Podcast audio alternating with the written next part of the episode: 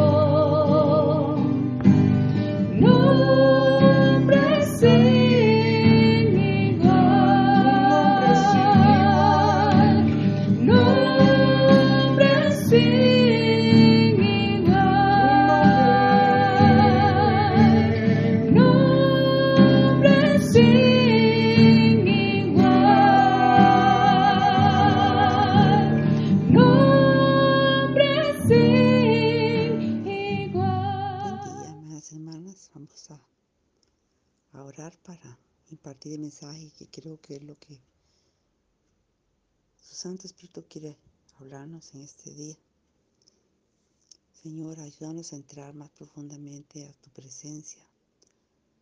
Ayúdanos, Señor, a ver y oír tus enseñanzas a través de tu palabra, a que nuestro corazón sea cautivado para, para, para poder hacer todo aquello, Señor, para lo cual tú nos has puesto en esta tierra.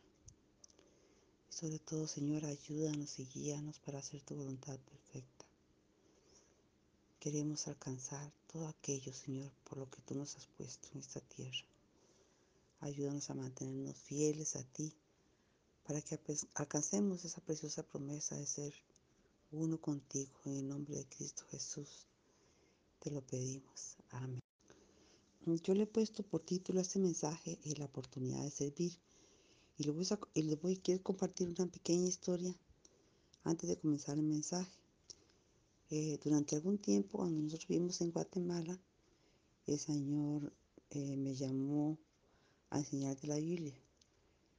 Recién comenzando a estudiar en el Instituto Bíblico, el pastor, el hermano Edgar Medina, eh, nos llamó a los que estábamos estudiando en el instituto para hacer ayuda con los niños de la iglesia.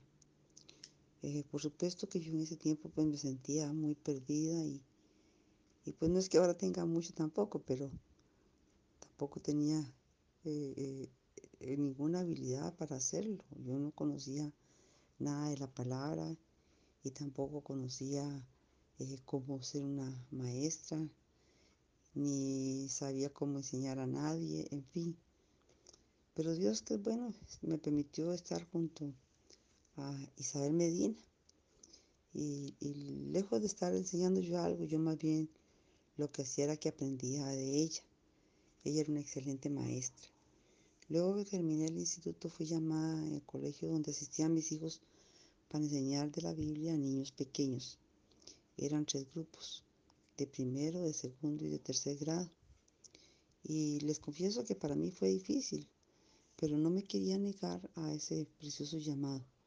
La oportunidad de servir estaba ahí, ayudándome, ayudándome a impartir la palabra con, con sencillez y porque era para niños, entonces así de esa manera yo misma estaba aprendiendo mucho de, de, lo que enseñaba a los niños porque era, era una forma sencilla como debía de hacerlo y, y de esa misma manera pues yo estaba aprendiendo. El, el, tiempo que yo impartía la palabra era muy linda porque de verdad que el amor de Dios se sentía. Yo amaba mucho a esos niños y, y también sentía el amor de ellos hacia mí. Pero en una ocasión el Señor me dio palabra de profecía por boca de una niñita de, de tan solo siete años. Ella me habló y, y, esto para mí fue una confirmación de que yo estaba haciendo y, y dando eh, lo que el Señor quería y en el lugar indicado, ¿verdad? Esto era lo, la voluntad de Dios para mí en ese momento. Después nosotros salimos para México y con el tiempo sentí orar por mis niños del colegio. Lo, lo, triste de eso es que yo había perdido, no tenía ningún listado, había perdido todos los listados, todo eso se había quedado en Guatemala, entonces no tenía nombre, así que Comencé a orar por los nombres que se me venían y por los otros niños pedía en forma global. Y dentro de mi oración solo recordaba sus caritas y oraba por ellos. Un día estaba en oración y tuve una pequeña visión. El Señor en esa visión me mostró dos tubitos, como dos tubitos de ensayo de los que se usan para laboratorio. En esa visión el Señor me dijo y, y me pidió que yo abriera uno de esos tubos y me dijo, y pide y te voy a enseñar un gran secreto. En eso pues yo le dije, Señor, tú te complaces de lo pequeño, así yo quisiera ver qué vas a revelar en el tubo pequeño. Para mi gran sorpresa es que lo vi como explotó y de ahí me apareció uno de los nombres de los niños.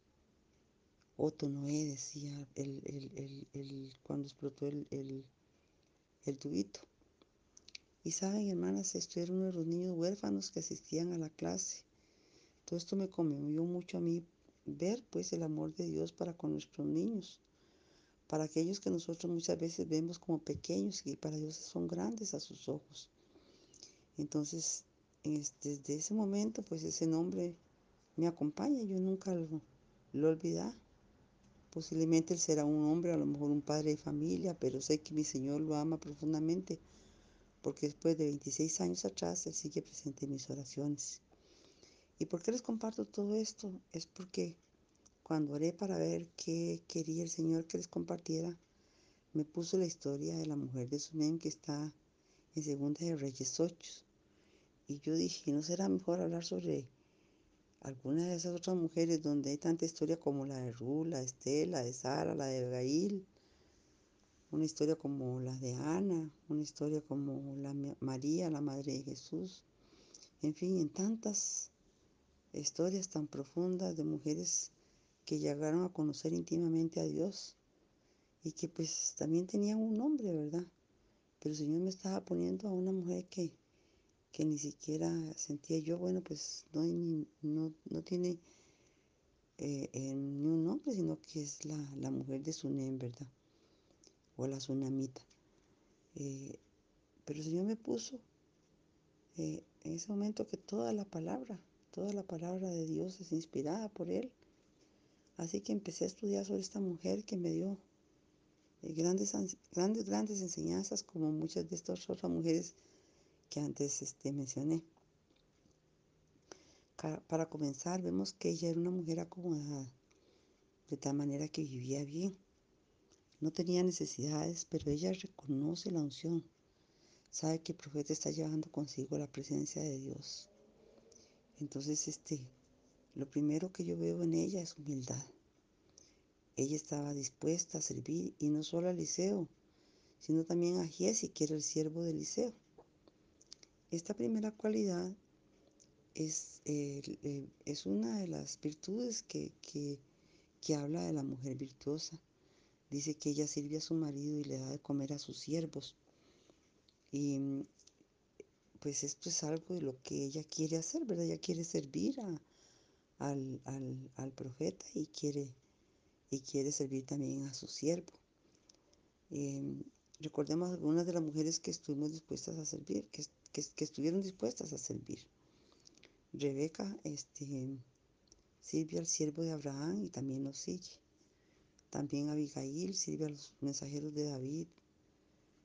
Ruth estuvo dispuesta también a servir a su suegra Noemí. Y se me viene pues a la mente también la suegra de Pedro que también lo servía. Marta, la hermana de María y Lázaro. Y, en fin, estoy segura de que hay muchas más mujeres que estaban dispuestas a servir. Hoy en día en la iglesia se necesita de esas personas que quieran estar dándose el servicio. Es necesario que comencemos nosotros por poner, por ponernos en el servicio de la iglesia, por ejemplo, podría ser recoger las sillas podría ser em, empezar a, poner, ayudar a poner las sillas, llegar temprano. También podría ser darnos en el servicio, en la puerta, sacudir o ayudar en el servicio que nos parezca de menor rango que ponernos en un lugar privilegiado. El que no comienza en lo poco difícilmente va a estar en lo mucho. Eso es algo que, que debemos de aprender, ¿verdad? Que, que comencemos en lo poco y el Señor nos va a engrandecer en algún momento, ¿verdad? Y posiblemente vamos a ser puestos en otro lugar. Este, mi esposo estuvo durante años en, en, su trabajo, eh, reclutando personal para las empresas con las que trabajó. Y él me contaba que una de las primeras pruebas para ellos era dejar un papel tirado para ver cuál se agachaba recogerlo y tirarlo en un cesto que estaba cerca. yo no me imagino cuántas mujeres en Sunen tuvieron la oportunidad de servir al profeta y no lo hicieron, ¿verdad? Entonces, este, esto nos habla, ¿verdad? Que, que, ella tenía un espíritu de servicio, así como pues esto que me contaba mi esposo, si la persona se agachaba ya era un punto a favor de ellos, porque muchas veces así nos pasa, vemos un, papel o vemos una basura y decimos, bueno, pues esto no es mío, entonces no tengo por qué recogerlo, pero desde ahí empieza el servicio. Eh, en Proverbios 31, 26, siempre cuando sigue hablando ahí sobre, sobre la, mujer, em, la mujer que, que, da servicio, habla, eh, dice que, que ella habla con sabiduría y con, y con clemencia. Y esta es otra característica de esta mujer. Una mujer no solo es hermosa por su parecer físico, sino aquella que tiene un hermoso carácter interior. Ella habla a favor de Eliseo eh, con su marido. En Segunda de Reyes 9 días está esta, esta palabra. Ella le pide al esposo que haga un aposento para hospedar al varón de Dios. Entonces, se ve una tercera cualidad también en ella. Era una mujer que era una hospedadora. Em, la palabra nos insta a que seamos hospedadoras. Y lo que dice es porque algunas sin querer hospedaron ángeles. A través de la historia se conoce de muchas mujeres que eran estériles. Esto era un gran oprobio porque se esperaba que a través de alguna de ellas vendría el Mesías. Y el dolor que también producía el no poder abrazar un hijo. La tsunamita se ve que está resignada a no tener hijos. Su esposo ya era un hombre mayor y la esperanza se había ido. Esto está en Segunda de Reyes 4:16, cuando Eliseo, pues Eliseo era un hombre que, que, tenía gratitud. Esto se ve, eh, eh, por ejemplo, cuando el Señor Jesucristo sana a los diez leprosos y uno se regresa y dice que Él le da, regresa a darle gracias a, al Señor Jesucristo y Él le dice que dónde están los otros nueve, ¿verdad? Porque solo uno regresó para glorificar a Dios. Entonces, eh, em, cuando uno tiene gratitud, uno está glorificando a Dios. Y es una de las cosas que, que vemos también dentro de las cualidades de Eliseo. Él quiere ver cómo hace bien para ella y, y mm, su, su siervo, eh, es el que le dice que, que pues que ella no tiene hijo y que de esa manera ella lo pueden gratificar por lo que ella, ha hecho con ellos, ¿verdad? Que ha sido solícita en darles eh, albergue y ayudarlos y, y darles de comer. Entonces, él le dice que para el año que viene ella va a abrazar un hijo. Ella posiblemente ya había pasado esa prueba y se había resignado a que esto no era posible y por eso esta razón le dice que no haga burla de ella. En muchas ocasiones nosotros le pedimos a Dios, por algo insistentemente y no obtenemos eh, la respuesta inmediata, ¿verdad? Pero debemos de confiar que si lo que pedimos es conforme al corazón de Dios, Él nos lo va a dar. El Señor va a ver nuestra prueba eh, y la prueba que tenemos por delante. Muchas veces es porque todos creemos que queremos que, sea respondido en nuestro tiempo y no en el tiempo del Señor. Con la venida del hijo de esta mujer, ella confronta una prueba aún mayor que la de haber sido estéril. Un buen día, buen día su hijo muere. Esto está en Segunda de Reyes 4:20. Y aquí hay otra cualidad que, que, yo estoy viendo sobre la mujer virtuosa, porque dice que ella le da bien a su marido, y el marido está confiado en ella. Cuando ella envía por un criado y una ana para ir a ver, a ver al varón de Dios, porque su hijo ya estaba muerto, ella lo deja en la cama del, del varón de Dios y, y, lo va a buscar, ¿verdad? Pero todo lo que ella le comunica al marido es que él tenga paz. El marido le pregunta que por qué, que por qué tiene que ir a ver al varón de Dios, ¿verdad? Que no es una nueva y, y todas las cosas que le pregunta pero ella es una mujer que confía totalmente en Dios y reconoce que Dios no le dio a ese hijo para quitárselo. También ella reconoce el poder de Dios que opera a través del liceo. Eh, nosotras eh, como esposas muchas veces debemos de tratar de arreglar las cosas y si podemos evitar darle problemas al esposo, hagámoslo. Hay mujeres que hasta para comprar un jabón, eh, si, si, si necesitan la aprobación de sus esposos. Y, muchas veces esto de seguro que si ellos están muy ocupados les van a responder duramente o con aspereza. Entonces debemos de ser, de, aprender a, ver eh, las circunstancias que está viviendo esta mujer. Y ella no, no, no pone nervioso al esposo, sino que corre en pos de quien la puede ayudar. Eso da paz, ¿verdad? En los hogares y, y eso es algo que, que pues que, es una de las cualidades que vemos en esta mujer. En el versículo 4.26 dice que el varón de Dios envía a su criado porque sabe que algo no está bien con ella. Sin embargo, ella sigue confiando en que todo está bien.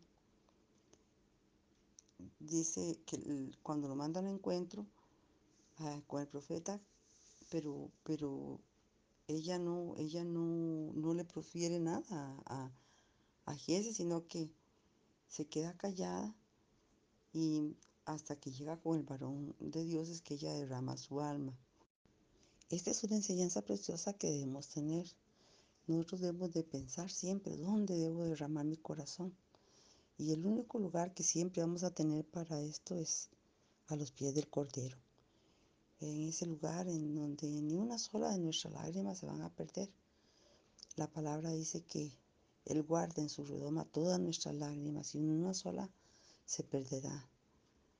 A mí me encanta este, el versículo 4.30 donde la tsunamita le dice, vive Jehová y vive tu alma, que no te dejaré.